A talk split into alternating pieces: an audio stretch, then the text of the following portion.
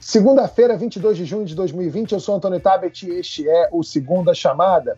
Tá difícil de entender a política brasileira? Calma, temos uma jornalista especializada no assunto que vai desenhar tudo pra gente.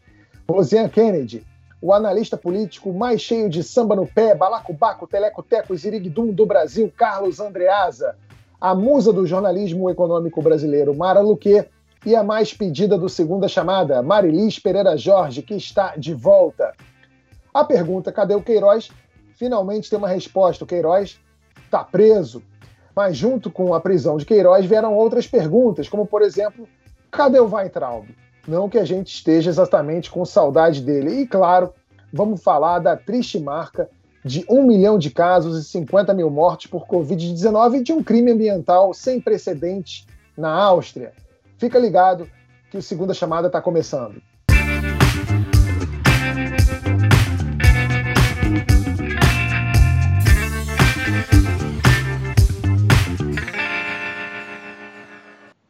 Fabrício Queiroz está preso, mas ainda tem muita coisa que a gente não sabe. Qual a extensão da influência dele na política? Quem sustenta a família Queiroz? E por que Queiroz estava na casa do advogado dos Bolsonaro quando foi preso? Eu ia falar aqui de todas as conexões diretas e indiretas dele com a família Bolsonaro, mas ficou um texto enorme e um pouco confuso. Então, a gente achou melhor fazer um infográfico para vocês. Roda o VT aí. Fabrício Queiroz, você sabe, é o ex-policial militar, amigo de Jair Bolsonaro desde 1984. 36 anos de amizade, que bonito. Jair Bolsonaro é o pai do senador Flávio Bolsonaro, suspeito de manter um esquema de rachadinha quando era deputado estadual no Rio de Janeiro. Jair é casado com Michele Bolsonaro, que foi sua assessora nos tempos de deputado. Segundo o COAF, Fabrício Queiroz depositou um cheque de 24 mil reais na conta da primeira-dama o presidente diz que o dinheiro foi pagamento de parte de um empréstimo que ele fez ao amigo. Queiroz foi assessor parlamentar de Flávio quando ele ainda era deputado estadual no Rio de Janeiro, época da suposta rachadinha. Queiroz é casado com Márcia Oliveira de Aguiar e tem duas filhas, Natália e Evelyn Queiroz. As três trabalharam no gabinete do então deputado estadual Flávio. Natália e Evelyn também tiveram uma passagem pelo gabinete do então deputado federal Jair. É bom quando é assim, né? Tudo em família. Lembra do Adriano da Nóbrega, o miliciano morto pela polícia em fevereiro na Bahia? Adriano é filho de Raimunda Veras Magalhães e foi casado com Daniele Mendonça da Costa da Nóbrega. Raimunda e Daniele trabalharam no gabinete de Flávio Bolsonaro na Alerj. Dona Raimunda aparece em relatório do COAF como uma das pessoas que fizeram depósitos na conta do Queiroz. Entre 2016 e 2017, foram mais de 91 mil reais. A agência onde os depósitos foram feitos fica na rua do restaurante de Dona Raimunda. O Ministério Público suspeita que Adriano tenha transferido mais de 400 mil reais para a conta do Queiroz. Adriano já foi condecorado por Flávio e homenageado por Jair Bolsonaro, que o chamou de brilhante oficial no plenário da Câmara dos Deputados. A defesa de Adriano era feita pelo advogado Paulo Emílio Cata Preta, amigo do também advogado Federico Assef. Cata Preta é hoje advogado do Queiroz. Queiroz foi preso em Atibaia, na casa do Acef, que foi advogado de Flávio e Jair Bolsonaro. Flávio tem outro advogado, Luiz Gustavo Botumaia. O MP diz que Botumaia ensinou servidoras fantasmas da Alerj a alterarem folhas de ponto.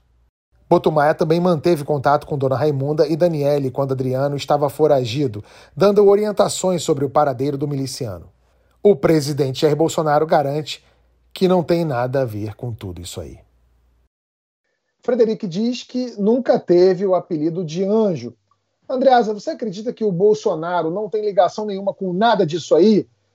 É, é tipo a revanche contra os bolsonaristas que passaram o tempo todo criticando o Lula que não sabia de nada? em Papai Noel, você acredita? Tabet, eu acreditei muito em Papai Noel já é, faz tempo. Em bolsonarismo e lulopetismo eu nunca acreditei. Desse, desse vício eu nunca padeci. Agora, é, não dá para falar do Fabrício Queiroz esquecendo da origem de Fabrício Queiroz.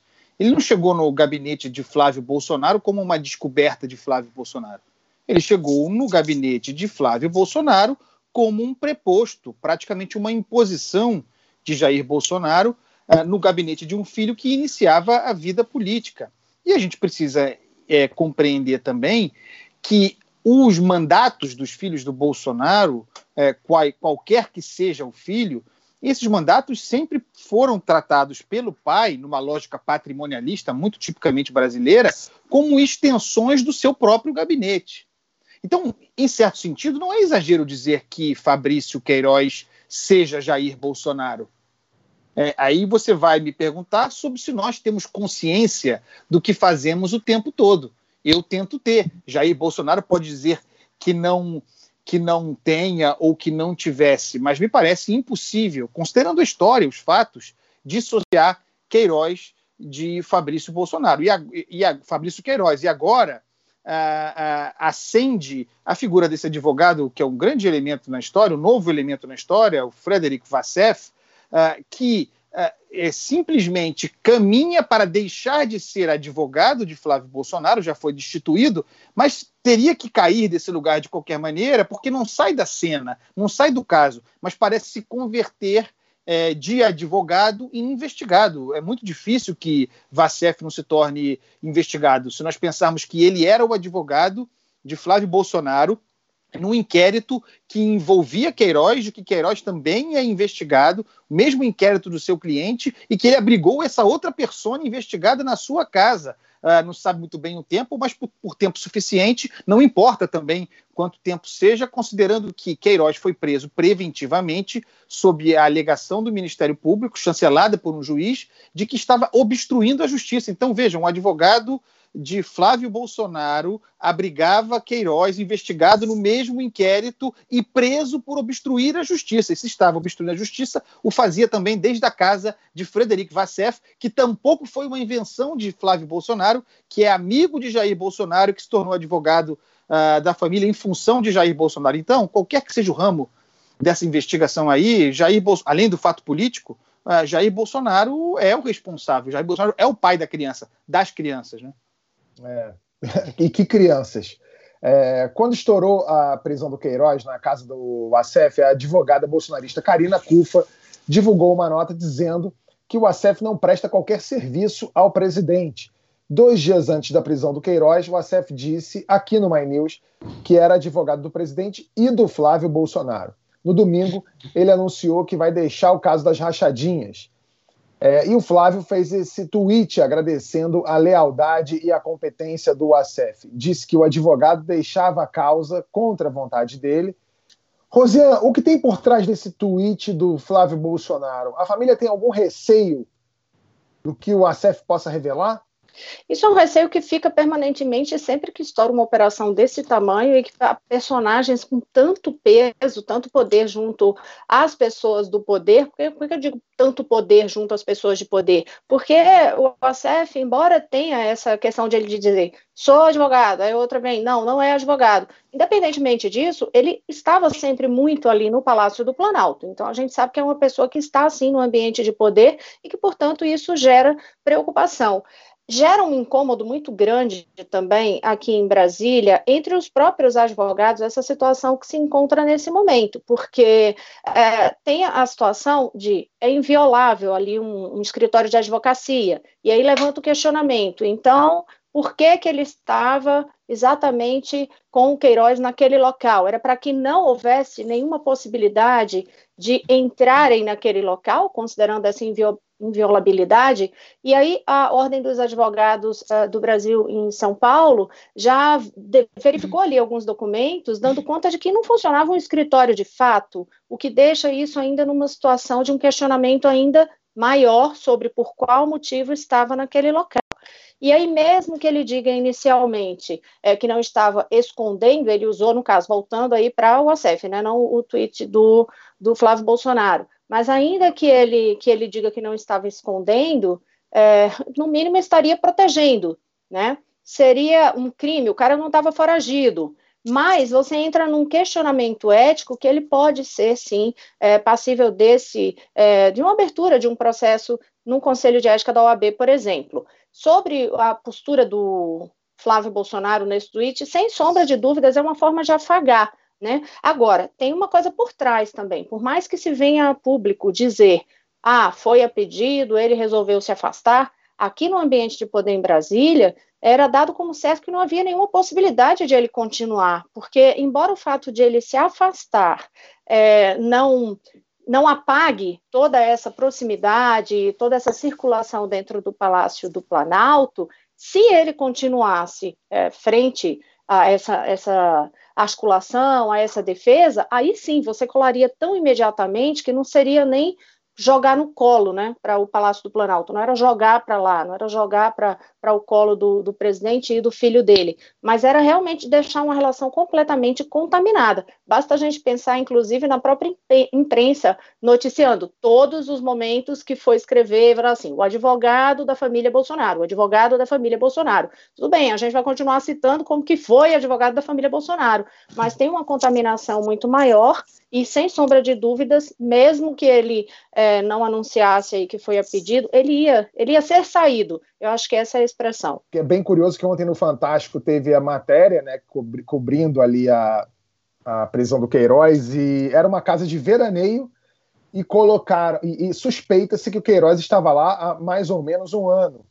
E as pessoas que moram ao redor que sempre passavam por aquela casa viram que só colocaram a placa de escritório de advocacia no muro há mais ou menos um ano. Ou seja, as coisas batem certinho. Pode falar, Marilis.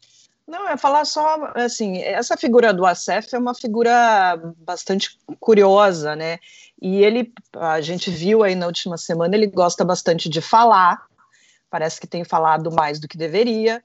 É, agora a gente, eu li as notícias agora de manhã no jornal, parece que inclusive o Jair Bolsonaro está muito irritado com, falou, em palavras dele, estaria de saco cheio do, do ACF e o Flávio Bolsonaro continua afagando, né, no Twitter, é, agradecendo, enfim, os serviços dele e tal. Então, concordo totalmente com a Rosiane, eu acho que é difícil que ele continuasse nesse caso, porque assim o que, o que os Bolsonaro querem agora mais do que nunca é se descolar dessa figura que inclusive parece gostar muito dos holofotes. Só fazer mais uma observação em relação a isso, é, Tabet, quando você me pergunta assim se seria um medo de ele revelar alguma coisa, a princípio não é um afago, mas não um medo de uma revelação, porque assim, o ACF é advogado, a princípio ele não cometeu ali um crime, ele pode até enfrentar um, um processo administrativo, assim, não sei se o termo é administrativo, mas um processo no Conselho de Ética interno ali da Ordem dos Advogados do Brasil, mas não que ele tenha cometido um crime, isso gera todo um desconforto no ambiente político. Então, a, o grau de ameaça, digamos, para a pessoa dizer assim, ah, vou revelar que bomba, não seria uma dor de cabeça maior neste momento aqui para a família Bolsonaro. Mas o que há, sim, no ambiente todo de política, uma tensão muito grande é sobre o que vai dizer Queiroz no depoimento. E mesmo que não seja nesse primeiro depoimento, depois, porque aí sim a gente remete a outro escândalo. Aliás, tem muita coisa parecida entre os escândalos aí dos últimos anos,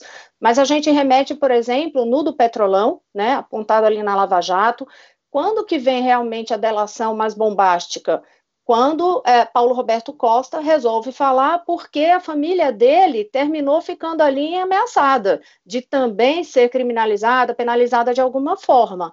E aí, no caso do Queiroz, a gente vê que até pessoas da própria família também estão, e ainda tem ex-mulher que está é, foragida. Então, é, não se sabe a preocupação é muito maior em relação ao que o Queiroz pode falar. E tanto isso que o Ministério Público também quer reforço na própria segurança do Queiroz para poder Rosiane. ter essa pessoa-chave aí. É, Rosiane, a gente falou de ex-mulher do Queiroz, mas acho que é a mulher do Queiroz, mas acho que não é ex, não. Talvez seja até ex, porque pelo fato do Acef dizer que nunca tinha conversado com o Queiroz e está morando na casa um do outro há um ano, talvez eles sejam casados agora, né? Andreasa, você, você queria falar alguma coisa sobre a mulher do Queiroz? É porque eu concordo com a Rosiane. Tem, tem sim, é, como eu falei mais cedo, tem uma chance, e, e me parece crescente, do Vacef, do Vacef vir a ser investigado. Mesmo apesar da, da, sua condição de advogado, isso tem a ver com o fato de que é, ele, ele, o Queiroz foi preso na propriedade Vacef por obstrução de justiça. E nesse caso, o Vacef poderia ser compreendido como alguém que estava dando guarida a um indivíduo que obstruía a justiça. Então, tem essa possibilidade, não é comum, mas o tamanho do caso pode editar uh, um englobamento de Vacef como investigado. Mas o ponto uh, importante que eu dizia concordar com a Rosiane é sobre a preocupação, mais do que com o Queiroz, com a mulher do Queiroz, Márcia Oliveira de Aguiar, porque está foragida, há, portanto, um mandado de prisão contra ela. E esse mandado de prisão, ela trabalhou no gabinete Flávio Bolsonaro, ela participou, uh, tudo indica, do esquema de rachadinha, mas o mandado de prisão tem como fundamento uh, o fato de que ela seria o braço executivo da obstrução de justiça tentada por uh, Fabrício Queiroz. Ele, ele, estaria escondido, protegido, vamos usar é, o verbo que quisermos, mas sem poder ele mesmo agir.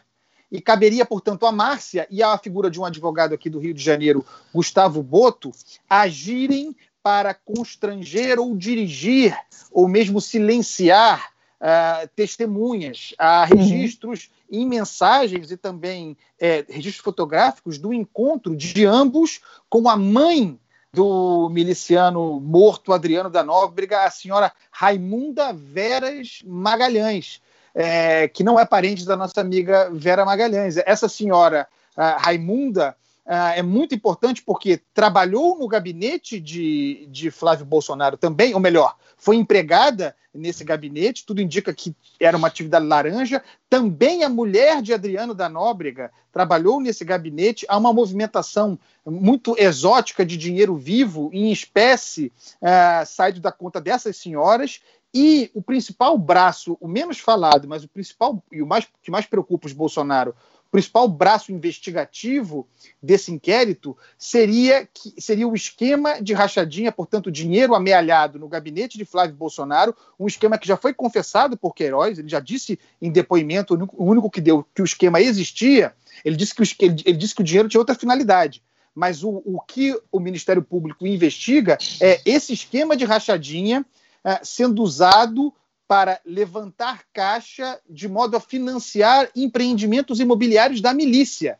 É, construtoras de fachada de milicianos que ergueriam edifícios, por exemplo, lá em Muzema, no Rio de Janeiro, onde dois prédios caíram, prédios dessa natureza. Então, esse braço investigativo é muito grave e é no qual Márcia pode melhor colaborar para a investigação, uma vez presa. Lembrando também, Tabet, só para concluir, que no passado, Queiroz disse, é, Valentão, que mataria no peito, que aceitaria ser preso, que assumiria responsabilidade desde que não se mexesse com a família dele. É, pode ser que a mulher dele, uma vez presa, é, gere uma pressão adicional é, para que Queiroz fale com, com todas as ressalvas a é, serem feitas pelo fato de que alguém que tem relação com organização criminosa, com milícia, talvez não tenha muito estímulo para delatar, né? É, vamos ver em quanto tempo o Queiroz vai virar mais um comunista. E agora vou passar aqui porque a gente estava falando aqui da, do Ministério Público, o que, que, tem na investigação do Ministério Público? A gente vai fazer aqui um melhores momentos. Vamos começar pelas finanças. Segundo o Ministério Público, Queiroz pegava parte do salário dos funcionários do gabinete do Flávio e pagava despesas do senador. Essa é a famosa rachadinha. Queiroz pagou pelo menos duas mensalidades escolares das filhas do Flávio Bolsonaro de mais ou menos 3 mil reais cada uma. Os investigadores identificaram ainda o pagamento de 116 boletos do senador feitos com dinheiro vivo. Mensalidades escolares somaram 153 mil reais e plano de saúde uns 108 mil reais. A mulher do Flávio também recebeu um depósito do Queiroz, 25 mil reais. Mara, você que é mulher da economia do canal, transações com dinheiro em espécie são sempre indícios de problema? Otávio, eu perguntei isso para três fontes: um banqueiro, o outro é do Banco Central e o outro da Receita Federal. E, e a pergunta que eu fiz foi: é, de, grandes somas de dinheiro em espécie é sempre sinal de problema, de rolo, ou existe alguma justificativa para é, acontecer isso? Resposta dos três: é sempre rolo, é sempre sinal de confusão, de rolo. Porque assim, você pode ter por exemplo, você vai viajar, você tem um limite né, de levar 10 mil dólares, você vai para algum país. Já aconteceu comigo com, com o Garrone, a gente vai para alguns países que não tem cartão de crédito, que não tem sistema financeiro, você vai levar em espécie, mas tem um limite.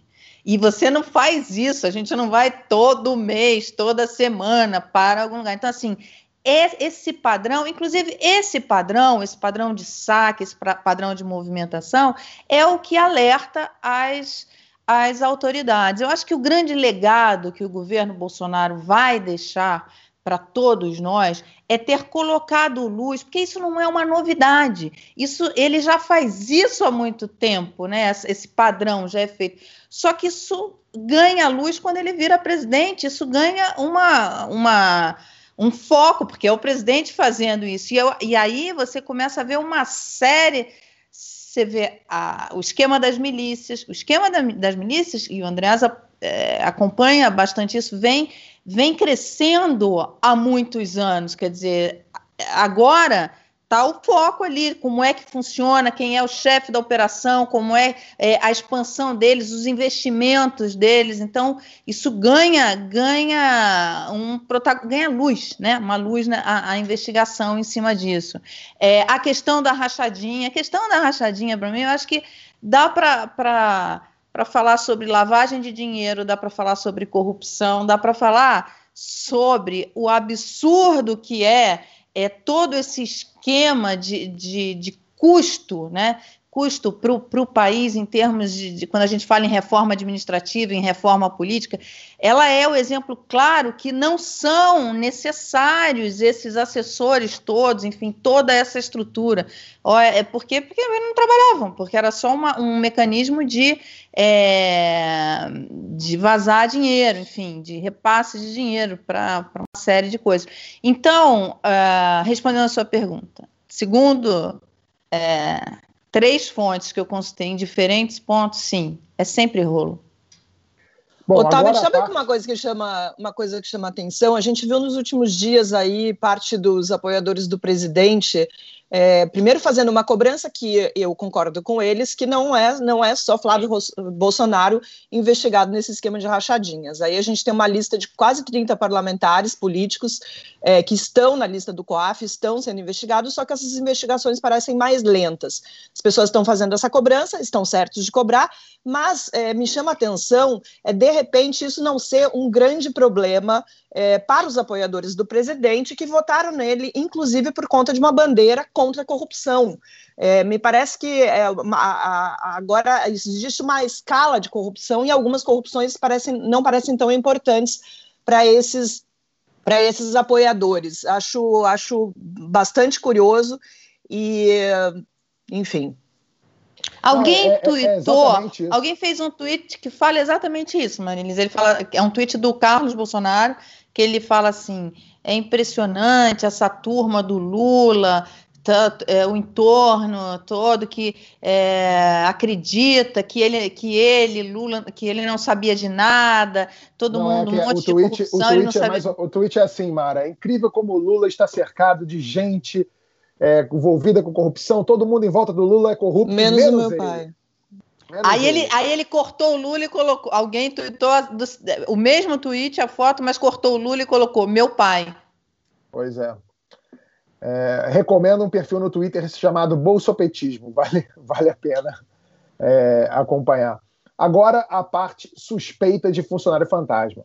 O caso da servidora Luísa Souza Paz. Ela trabalhou no gabinete do Flávio Bolsonaro na Alerj. O Ministério Público rastreou 2.900 ligações do telefone de Luísa entre 2014 e 2017. 2 mil. Somente em três ela estava perto da LERJ. Conversas entre o pai de Luísa, o Queiroz, e o advogado de Flávio Bolsonaro, Boto Maia, mostram que eles articularam a ida de Luísa à LERJ em 2019 para assinar as folhas de ponto de 2017 é isso aí, Andreasa, que configura a tal da obstrução de justiça, né? Pois é, porque você tem um, um esquema de rachadinha que era generalizado, como a Marilis disse, parece ser uma prática comum nas, nos legislativos Brasil, Brasil adentro, não exclusivamente no Rio de Janeiro, é, mas no caso de Flávio Bolsonaro, é, entra no foco, porque primeiro ele é filho do presidente da República, a gente não pode ser hipócrita a esse respeito. E ele é o filho de um presidente da República eleito, eleito tanto quanto os filhos, com um discurso de moralidade suprema acima de todo mundo. Ah, então, a cobrança sobre, sobre eles será naturalmente maior. Desmascarar ah, esse discurso face à realidade. No gabinete de Flávio Bolsonaro se fazia. O Flávio disse até outro, até outro dia dizia que funcionava tudo direitinho no escritório dele. Qual era a explicação do Queiroz? Qual foi a explicação que o Queiroz deu no único depoimento por escrito ao Ministério Público no final de fevereiro de 2019? Ele assumiu a rachadinha mas disse que a Rachadinha tinha. Ah, nós já vimos esse filme, desculpa Lulu petista, eh, tinha um, um, uma virtude, eh, eh, não era para o bolso de Flávio Bolsonaro ou dele mesmo Queiroz, mas era para investir no gabinete. Era um caixa paralelo informal para contratação informal, portanto, de um gabinete estendido, de colaboradores externos. Ele até deu um nome, cara de pau, para essa prática: desconstrução uh, de remuneração. Ou não, desculpa, desconcentração de remuneração. Essa é a explicação de Fabrício Queiroz. E dentro dessa explicação, cabe também uma quantidade imensa de laranjas, é, gente que nem sequer frequentava o gabinete. Há um ramo de investigação exclusivo apenas em Resende. É, familiares de, de é, ex-mulher de Jair Bolsonaro, ex-mulheres, é, parentes de Queiroz, gente pelo, pelo estado inteiro recebendo contratado por esse gabinete sem prestar o serviço, colaborando para a geração é, desse caixa paralelo, que o Ministério Público, agora com Queiroz preso, vai confrontar. Queiroz, cadê a lista dessas pessoas que você contratava informalmente para é, robustecer o gabinete? é, sobretudo em época de campanha. Ainda que ele apresente a, a lista, Tabet, vai se verificar que os valores, quaisquer que sejam, não chegavam ao montante, simplesmente o um montante movimentado por Fabrício Queiroz. A conta não fecha, esse dinheiro precisaria ter sido lavado em outras atividades. Então a gente tem a loja de chocolate, nós temos uh, os, os, negócios imobiliários de Flávio Bolsonaro conhecidos, fez vários, compra e venda uh, de imóveis, um rolo e tem também, eu volto a esse ponto, tem também o ramo investigativo desse dinheiro amealhado no, no caixinha da rachadinha para bancar é, construções irregulares é, da, do, de empreendimentos da milícia. Isso é muito importante. Esse é o principal elemento dessa investigação. É verdade. O advogado Botomai aparece em outro momento da investigação. Em dezembro de 2019, ele está nesta foto tirada pela mulher do Queiroz, Márcia Guiar, que está foragida com Raimunda Veras Magalhães, mãe do miliciano Adriano da Nóbrega. A foto é em Minas Gerais, onde Raimunda, a pedido de Márcia Queiroz, estava escondida. O encontro foi um mês antes do assassinato do miliciano, que era procurado pela polícia na Bahia.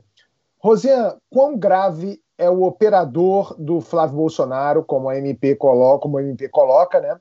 E um dos advogados da família estarem em contato com a mãe do Adriano da Nóbrega, um dos criminosos mais procurados do Brasil.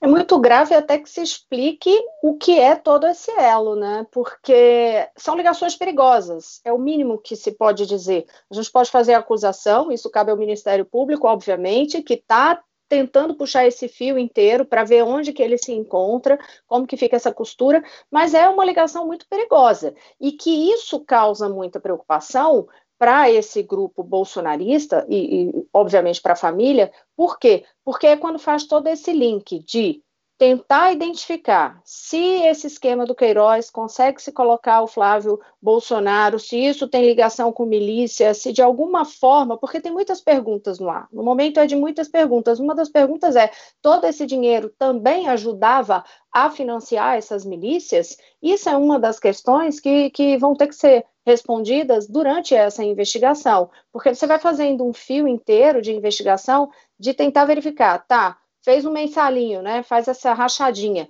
E essa rachadinha tem o dinheiro lavado, mas esse dinheiro vai todo para lavar é, e vai todo ali com alguma finalidade política, se comprovada essa, essa, no final dessa apuração toda, ou isso vai também para esses grupos que estariam justamente para o financiamento das milícias. E aí eu levo mais para frente um pouquinho, que é o que gera um grande questionamento político e que a oposição bate o pé aqui em Brasília, dizendo tem que ser investigado a fundo, sim, é para saber se isso tudo lá no final vai desaguar no caso Marielle. É uma pergunta que todo mundo quer saber. Eu conversei com o Freixo na semana passada e, e perguntei isso, né? E o que ele disse é o seguinte: é, Queiroz pode não estar tá envolvido e não deve estar envolvido no caso Marielle, mas, porque a minha pergunta foi, você acha que vai ter, vamos, vamos ver, enfim, isso vai desdobrar no caso Marielle? Ele fala assim, olha, que ele sabe, que ele tem informações que vão levar,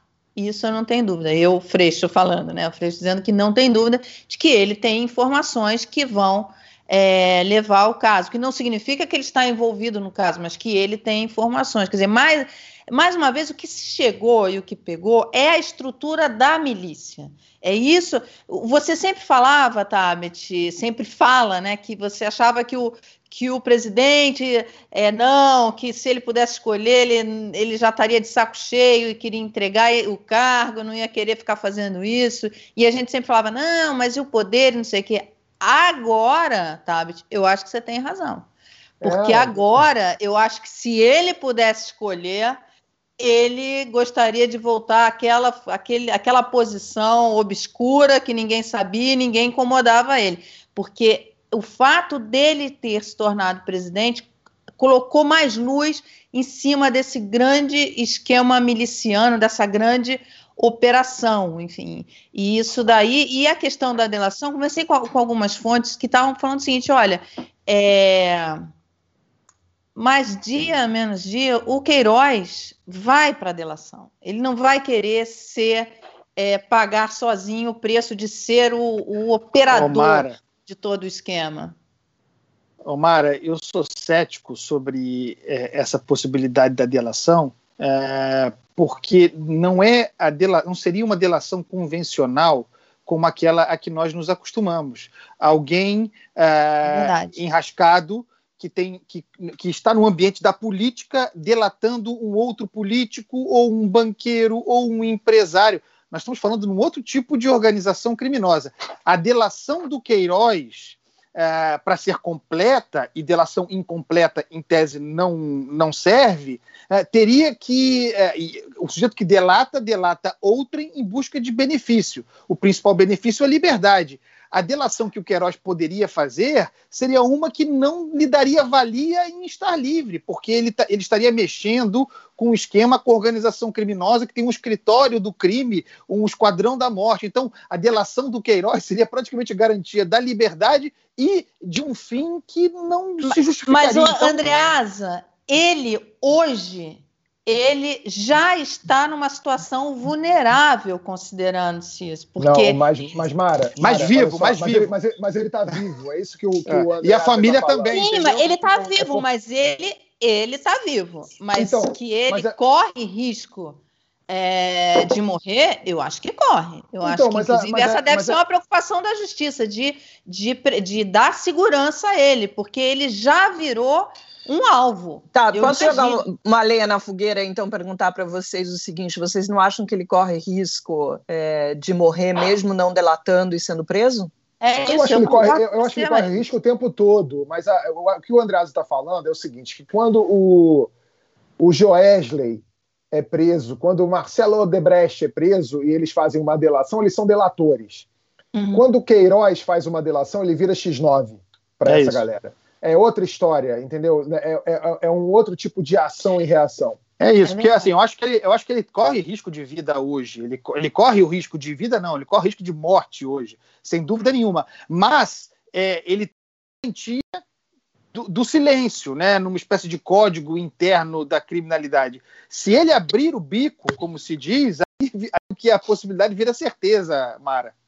É. E tem, tem outra coisa que é curiosa, assim, a, Mara, a Mara falou nesse, nesse, nesse, nesse assunto da Marielle. Eu tenho duas, duas curiosidades bem grandes a respeito desse assunto do Queiroz. A primeira é, é na, naquela, em uma das gravações do Queiroz, ele fala praticamente como um porta-voz, um RH da rachadinha. Ele fala assim: não, a gente consegue um cargo em qualquer lugar, com qualquer pessoa, e não tem, às vezes, nenhuma ligação com eles, com eles que ele se, ele se refere a, ao clã Bolsonaro. Ou seja, o Queiroz não é só um operador das rachadinhas ali de um gabinete. Aparentemente, pelo que foi gravado, ele é um operador ou um intermediário entre outros operadores de, de várias rachadinhas em vários gabinetes. Essa é a primeira curiosidade. E a segunda é essa, para saber se esse dinheiro da rachadinha, de alguma maneira, pagou por uma bala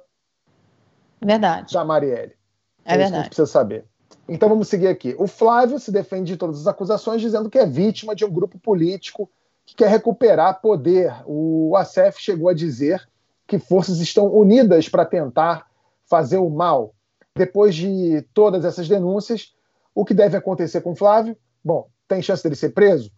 É, Rosinha, qual é, vai ser o papel do presidente nesse processo? A relação dele com o Supremo não está numa boa fase, né, para tentar segurar isso. Não está. Agora, é, tem tido muita conversa né, dos integrantes do governo com o Supremo Tribunal Federal, não especificamente sobre esse caso, aí realmente são coisas completamente distintas, porque remete àquele estresse todo provocado pelo ex ministro da Educação, Abraham Weintraub. Então, desde então, tem uma tentativa muito forte de aproximação dos ministros ali, mais dessa área jurídica, para conversar. Eles começaram conversando com o ministro Dias Toffoli, marcaram outros encontros, essas conversas vão continuar, isso para tentar, pelo menos, desanuviar um pouco essa relação tensa que tem é, entre o Palácio do Planalto e, né, no caso especificamente o presidente Jair Bolsonaro e o Supremo Tribunal Federal. Mas isso por um outro motivo, porque aí entra toda aquela questão de atos é, pedindo a intervenção militar, é, fechamento do, do, Supremo Tribunal Federal. Mas, de fato, não tem uma boa relação no momento. De toda forma, qualquer ponto é, que se tenha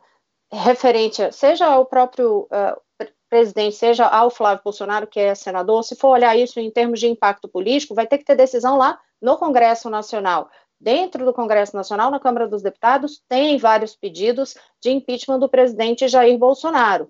É, mas, assim, até agora nada liga, o presidente não é investigado nesse caso, então nada seria exatamente o ponto para dar o, o início, para disparar esse processo lá na Câmara dos Deputados. Já no Senado, tem também é, pedido de processo de cassação no Conselho de Ética do Senado contra o senador Flávio Bolsonaro. Se isso é aberto, por exemplo, no Senado Federal, isso vai gerando um enfraquecimento político muito grande. Nesse momento, não tem nenhuma decisão dentro do Conselho de Ética, está se aguardando o parecer da Advocacia do Senado sobre o que foi solicitado de pedido de abertura de processo contra Flávio Bolsonaro. A partir daí que se decide se abre, se não abre, se vai para a gaveta. Mas tem um conteúdo político muito forte. Por quê? Mesmo que não seja já algo referente lá aos pedidos de impeachment do presidente Jair Bolsonaro, se for aberto um processo no Conselho de Ética do Senado contra o senador Flávio Bolsonaro, isso mostra um enfraquecimento político dentro do Congresso Nacional, e aí isso é motivo, sim, para ligar todo o alerta para o cenário como um todo desse grupo Bolsonaro, porque aí seria um enfraquecimento dentro do Congresso que deixaria o ambiente muito mais perigoso, digamos assim, para o caso de ser aberto um processo na Câmara dos Deputados.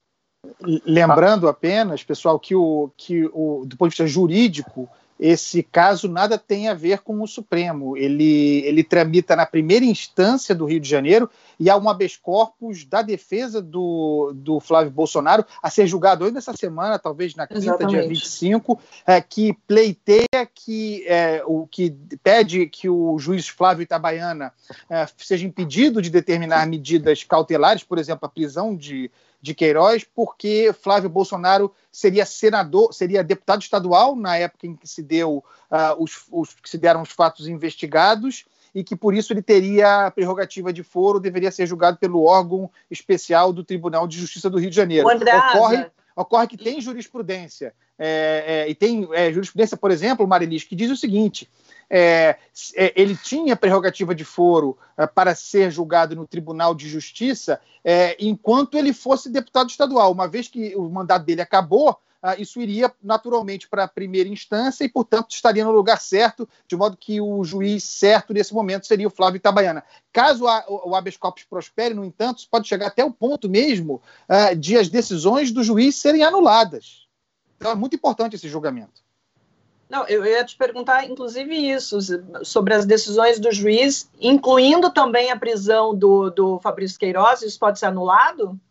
Se o, se o habeas corpus for acatado, uh, o Tribunal de Justiça não é automático. O Tribunal de Justiça pode sim, não necessariamente, mas pode sim anular as medidas cautelares do Itabaiana. Mas tudo indica que, uh, ainda que houvesse um, uma pressão para que, para que mudasse, para que subisse para o Tribunal de Justiça, com a prisão do Queiroz e com tudo que se passou a saber desde então, eu acho que essa tendência uh, diminuiu muito. Eu acho que a, a, chance de que continue com o juiz Itabaiana é maior nessa altura.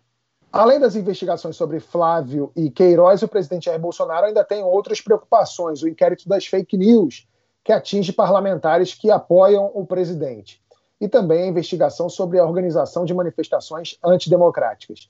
Segundo a Procuradoria-Geral da República, quatro deputados do PSL teriam usado dinheiro público para divulgar manifestações que pediam o fechamento do STF e do Congresso.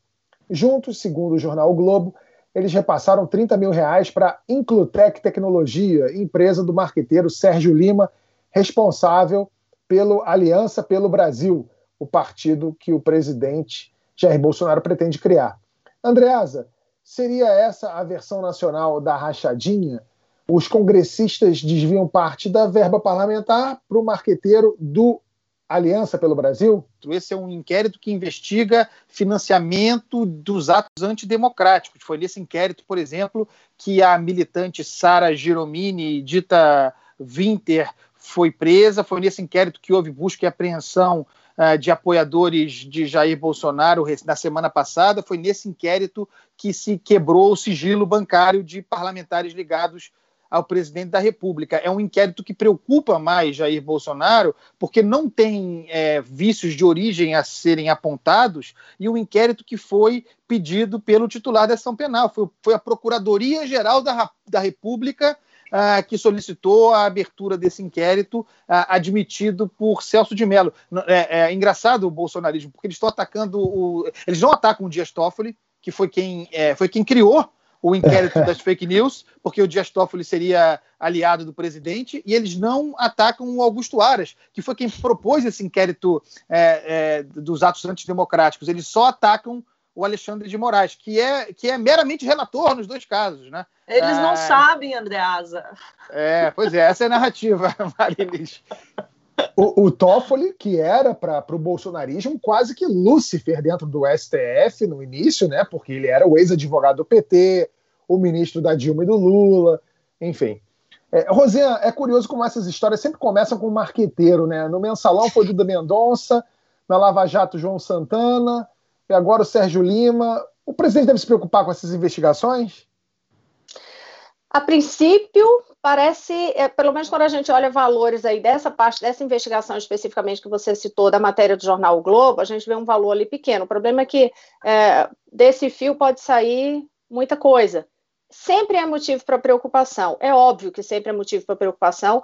Não que a gente esteja fazendo uma acusação, realmente não estou fazendo uma acusação nesse momento, mas a gente nunca sabe onde isso vai terminar, porque a verba publicitária, de uma forma geral, ela termina gerando uma possibilidade muito ampla, né? De você não está dizendo assim, comprou um quilo de cimento que custa tanto você está pagando algo que é muito subjetivo em termos de valores.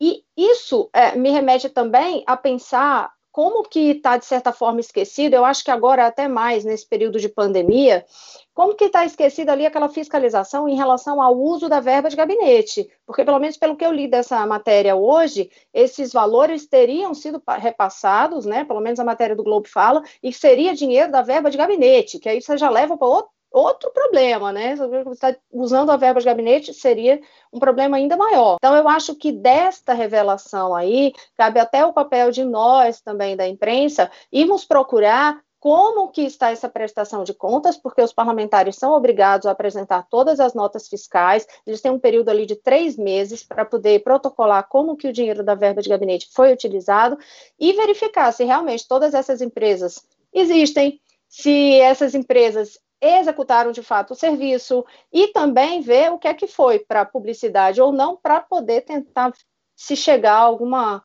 coisa em relação a essa relação que está sendo feita. E eu acho que realmente nesse momento a imprensa tem um papel específico de ir atrás, aproveitar que foi apontado esse possível problema, né? Ninguém tem a investigação, mas assim, aproveitar isso para sair puxando o fio e observar dentro da bancada mesmo, o que é que está acontecendo, desse grupo todo mais radical, o que é que está sendo feito com o uso da verba de gabinete. Ô Tabet, essa, essa questão dos marqueteiros e das verbas publicitárias, o Ednei Silvestre escreveu dois romances que conta de uma forma muito é, fácil de entender como é, como é que essa como é que isso acontece. É, vale a pena. Um deles acho que é se eu fechar se eu fechar os olhos agora. Enfim, ele escreveu dois romances que que você entende bem como é que funciona isso. Obrigado, Brasília, obrigado enfim. pelo merchan. Foi você que editou?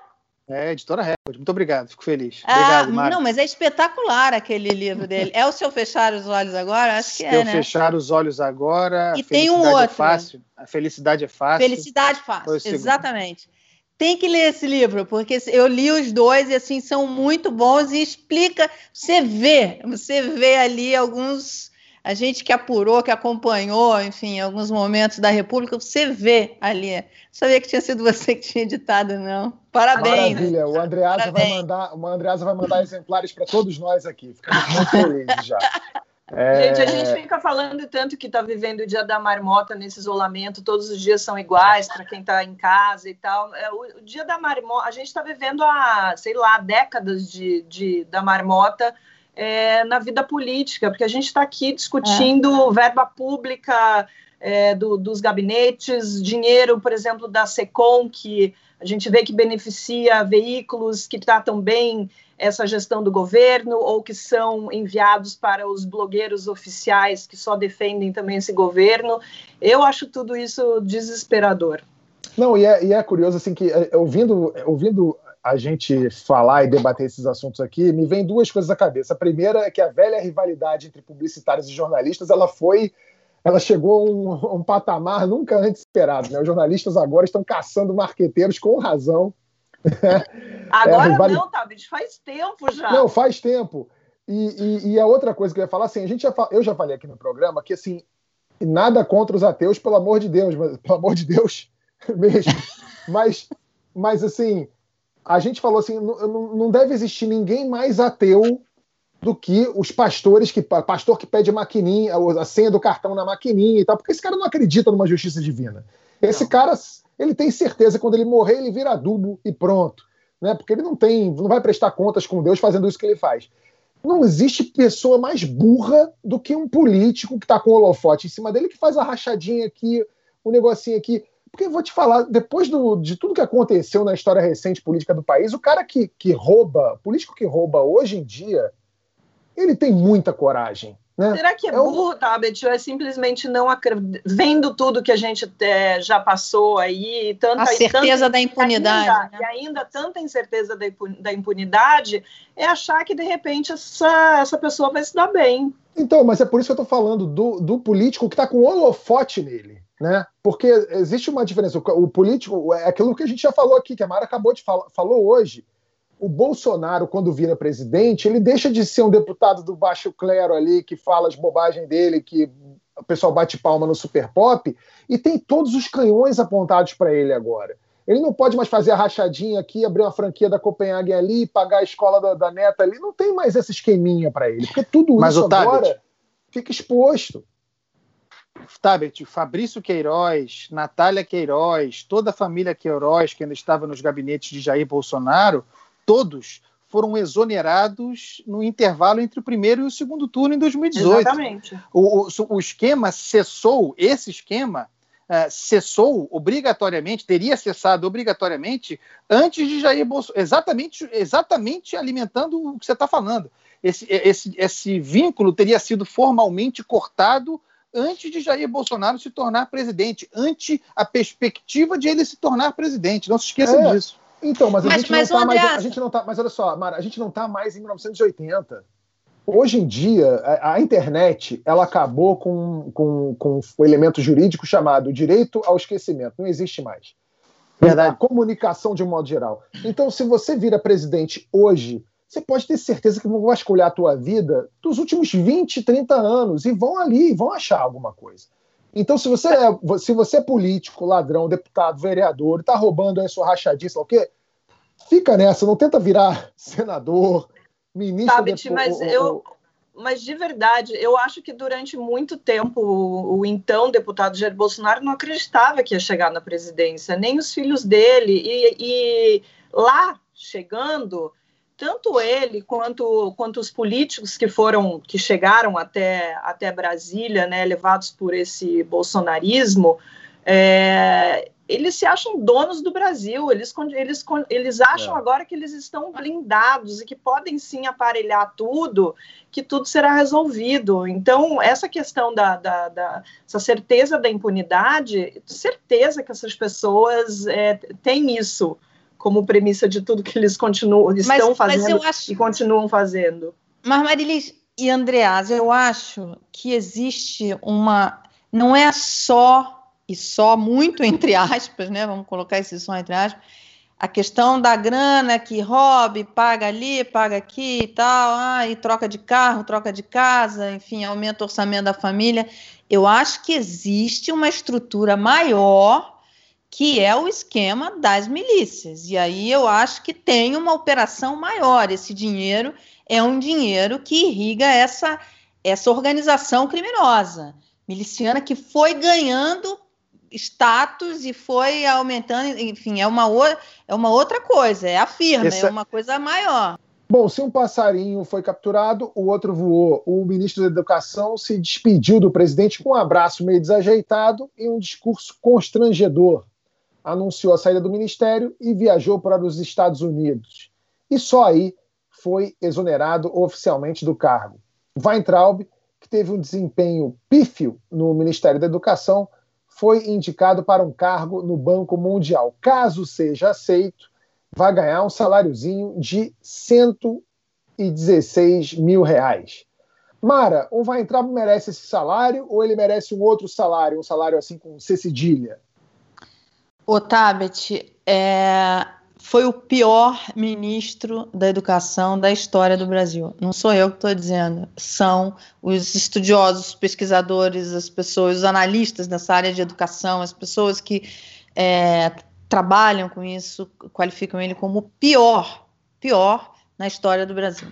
Mas não foi só isso. Além dos estragos que, que ele fez até o último minuto dele ali no, no ministério, ele também criou problemas para o seu chefe, o presidente, porque ele alimentou ali é, essa briga com o Supremo, enfim, colocou muita lenha nessa fogueira. É, quando ele vai lá na, na, nas manifestações, ou seja, ele cria também problemas políticos para o chefe. Então, é, vamos combinar que que as qualificações você aceitaria ele se eu chegasse para você e falasse olha esse indica... olha esse currículo aqui para trabalhar no Manil você não ia você não ia é, nem avaliar enfim porque as qualificações são terríveis. Eu conversei com algumas fontes do Banco Mundial. No Banco Mundial inclusive já está circulando aquele vídeo dele aquele vídeo constrangedor dele com o presidente que teve aquele abraço caloroso afetuoso entre os dois é, com legenda em inglês, que é para o povo no, no, Ministério, no Banco Mundial entender de quem se trata, como é que é. Agora, lá, ele, ele tem poucas chances de fazer muita besteira. Por quê? Porque ele vai como um. É, quer dizer, poucas chances de fazer besteira, como fez no Ministério da Educação, mas é claro que é um nome, um, um cargo ali importante para ajudar a alinhavar a todas as questões diplomáticas para aprovação de, de recursos, para aprovação de operações, inclusive é, para o Brasil. Agora, ele vai para uma função que é a função de conselheiro, não é uma função executiva. Então, por isso, o, as fontes que eu conversei acham que ele vai ficar meio isolado, até porque o, o Banco Mundial ele tem código de conduta, é, é na, na, filosofia, na criação, na, na, na, missão do Banco Mundial, é, é erradicar a pobreza, é, esses discursos dele contra minorias, por exemplo, imagina, ia ser uma coisa constrangedora, vai ser uma coisa constrangedora se ele fala isso numa reunião de conselho, se ele fala aquelas bobagem que ele costuma falar. E mais, o, a operação dele nos twitters, quando ele fica tweetando lá e falando aquelas bobagens, isso pode virar problema para ele. É porque ele tem um, em tese, ele teria que estar ali sujeito ao, Uh, não, não que tenha alguma é, alguma censura ao que vai falar. Ele pode falar, ele pode falar sobre os projetos, ele pode dar opinião econômica e tal. Ele não pode ofender minorias, esse tipo de coisa, porque vai contra o código de, de ética e conduta do próprio Banco Mundial. Então está todo mundo muito apreensivo. O que, que vai ser? O que, que ele vai fazer lá? A, as pessoas com quem eu conversei acham que ele não vai fazer nada, porque ele não vai, ele deve ser completamente isolado, porque a primeira bobagem que ele falar contra minorias, por exemplo, as pessoas se levantam e saem e deixam ele falando sozinho. Rosé, foi uma fuga de novela? Eu lembrei do, do Reginaldo Faria, sabe? Naquela cena no fim, acho que foi Vale Tudo novela, não lembro mais. Indo embora. Foi uma fuga de novela? Ela foi uma fuga já de discurso político sendo preparado, né? Se a gente for analisar direitinho, ele faz é um, um, uma saída é, do é Brasil é que já dá um, uma costura para levantar toda uma sustentação de tese de que ele sofreria uma perseguição política no país. E aí Exatamente. a pessoa diz assim, mas por que fuga? A gente fala fuga, mas assim, o cara não, não tem é, é como ter fugido porque ele não estava foragido, ele não tinha nenhum mandado contra ele, né? Mas a gente fala assim por causa da forma que foi essa saída. É, de toda forma, quando ele sai assim às pressas, né, de, de afogadilho, e hoje ainda chama atenção para esta segunda-feira mesmo, ele vai lá e coloca no tweet, assim, tem, uma, tem um tweet dele que, que ele coloca alguma coisa agradecendo a dezenas de pessoas, estou procurando aqui, ele agradece Sim. a dezenas de pessoas que ajudaram ele a conseguir sair do país. É, isso dá uma, uma, um roteiro, é um roteiro mesmo para poder você dizer que havia uma perseguição política, e isso dá base para ele ser candidato em 2022 a quê? Não se sabe, mas é fato que ele está construindo toda uma base eleitoral, e isso também foi ponto que incomodou aqui em Brasília, com certeza o próprio presidente Jair Bolsonaro, porque ele começou a crescer muito em popularidade dentro das redes sociais. Por exemplo, semana passada mesmo ele estava comemorando os 900 mil seguidores que tinha alcançado. No dia que ele está saindo ali, que anuncia a saída do, do ministério, eu não sei se vocês atentaram para um detalhe, ele estava com a máscara e ele apontava para a máscara assim durante a entrevista, mas é que tinha um desenho na máscara, e o desenho da máscara dele aqui do lado era um, o desenho, tinha escrito meu ministro favorito, com a imagem do rosto dele no bonequinho do meu malvado favorito. Então você vê que ele constrói toda uma base para uma candidatura aí na frente. Então tem é. isso, só que essa, eu ainda vou pegar a questão do Twitter especificamente, desse, desse post dele hoje, porque é, ficam dois questionamentos no meu entendimento aí. Quando ele fala assim, várias pessoas é, ajudaram, essas dezenas de pessoas que ajudaram, é o quê? Porque foram coniventes com a forma que ele saiu? Ou quando você diz assim, é, isso é somente para poder construir essa narrativa mesmo política para ver o que é que dá daí para frente. E aí, só para fechar, poderia vir o questionamento assim, mas por que isso se de perseguição se ele não não está ainda, né? Ele não é denunciado, ele não é réu, ele não está é isso, ele não é réu. Pronto, basta dizer isso, ele não é réu. Só que ele está naquele inquérito que é justamente as declarações dele em relação ao Supremo Tribunal Federal e aí seria se deixa eu tentar puxar o termo crime contra a honra, né? Crime contra a honra. Até aí é uma coisa, isso não daria prisão mas, se isso for enquadrado no crime de segurança contra a segurança nacional, aí sim, isso poderia dar uma prisão é, preventiva, por exemplo, inclusive uma prisão preventiva. Então, claro que tem todo esse entorno para que ele tenha saído tão rapidamente do país. Ah, para mim é uma narrativa esquizofrênica, aquela coisa meio Sarah Winter, sabe? De falar assim: me solta que eu vou brigar, é, ai, socorro, estou sendo perseguido. Acho que tem muito desse, desse teatrinho dele. E o tweet que você mencionou foi de hoje, às nove da manhã, que ele fala: agradeço a todos que me ajudaram a chegar em segurança aos Estados Unidos, seja os que agiram diretamente, foram dezenas de pessoas, ou aos que oram por mim. Aproveito para dizer que estou bem. Quanto à culinária internacional, ontem fiquei tentado a comer uns tacos, acabou sendo KFC. Ou seja, nem para gastronomia ele tem bom gosto. É, a gente podia criar um termo novo, né? já que ele não é foragido, a gente podia inventar o um foragido com J, que é esse foragido que não precisava estar foragido, é um foragido diferente. É um forarrido, já que ele gosta de tacos.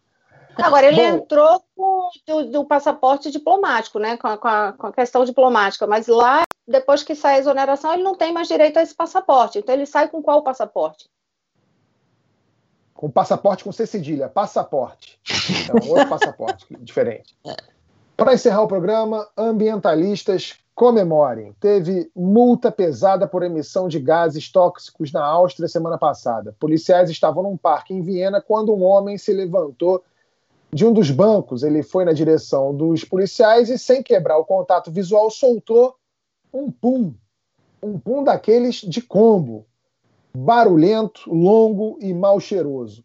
O cara foi multado em 500 euros quase 3 mil reais, por ofensa à decência pública. A conta da polícia vienense no Twitter esclareceu que não está notificando ninguém por soltar gases acidentalmente, mas que o homem estava, aspas, agindo de forma provocativa. A polícia descreveu o ato como, aspas de novo, um vento intestinal enorme, aparentemente intencional, fecha aspas, e disse que os policiais não gostam muito que se peide neles. Andreasa, é, se em vez de austríaco fosse um estrangeiro, isso podia virar um, um incidente diplomático?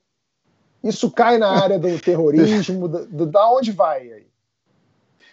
Olha, eu, eu acho que isso aí é sempre atentado ao pudor. Sempre, incondicionalmente. Eu, eu qualifico nesse lugar, mas não sei os colegas.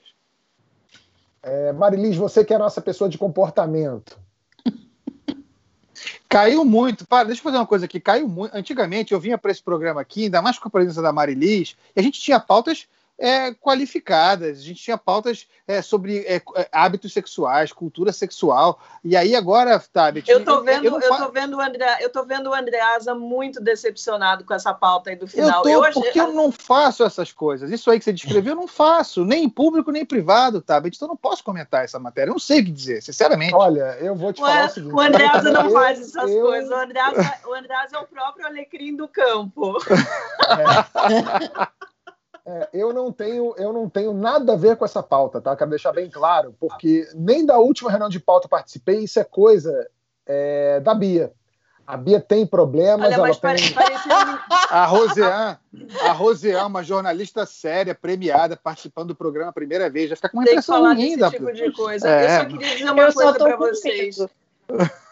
Eu queria, eu queria que todos os nossos problemas aqui no Brasil fossem desse tipo, dessa natureza, e com, com, com essa, essa, essa, acusação do policial é digna de ministro do STF falando. Então, assim, queria muito que a gente tivesse que lidar com esse tipo de problema e não com as tragédias que a gente tem que lidar todos os dias. Eu dizer é, só que é. eu fiquei medo aqui, porque vai que a moda pega, né? Eu fiquei imaginando assim aquelas sessões de CPI, quando voltar da pandemia, obviamente, né? Aquelas sessões tumultuadas, sala Ai, lotada. Que espero que a moda pegue por aqui. Então, mas olha só, é, eu acabei de lembrar dessa história. Isso já aconteceu contra mim. Eu já contei essa história algumas vezes, eu vou contar aqui de novo. Uma vez eu estava indo embarcar no Santos Dumont, saí de um táxi lá no embarque do Santos Dumont, vieram duas meninas, aparentemente vinte e poucos anos, falar comigo é, e vieram sorridentes e me reconheceram por causa do Porta dos Fundos e falaram assim: Ah, você manda um recado pro, pro Gregório? Eu falei assim: Claro. Uma delas virou e peidou. E deu um ah. peido alto, assim, ó. E Meu foi Deus. embora. O taxista é, começou a rir e eu não entendi aquilo. Eu falei assim: Meu Deus, o que, que tá acontecendo? Ela guardou um peido pro Gregório e, e me entregou. foi um, um iFood de peido. E eu cheguei pro Gregório depois e falei assim: Gregório, você já teve algum relacionamento com uma garota e você peidou com ela, ela devolveu? Agora o que aconteceu? Aí o Gregório falou assim: não, não foi. Eu falei assim: não, foi, foi um peido político, então, né? Foi tipo um, um recado. Então, assim, eu sei como é, como, o que, que esses policiais passaram. Bom, olha só, gente, o programa chegou ao nosso tempo limite aqui, mas para quem é membro, tem mais um tema, ou dois, na verdade. A gente vai falar por que, que Bolsonaro não se pronunciou sobre as 50 mil mortes por coronavírus. O Andreasa e a Marilis vão dizer para a gente se tem método. Quer saber mais? Clica no retângulo azul e vira membro do My News. Além desse conteúdo extra, tem também o Sextor, a live de investimentos da Mara e o Happy Hour do Dinheiro na Conta. Semana passada eu e a Mara fizemos um bate-papo muito legal sobre empreendedorismo digital para membros. E em julho, o nosso roteirista Marco Góes vai fazer um curso exclusivo para membros também. A gente se vê semana que vem. Para quem é membro, mais um trecho de segunda chamada para você. Até já.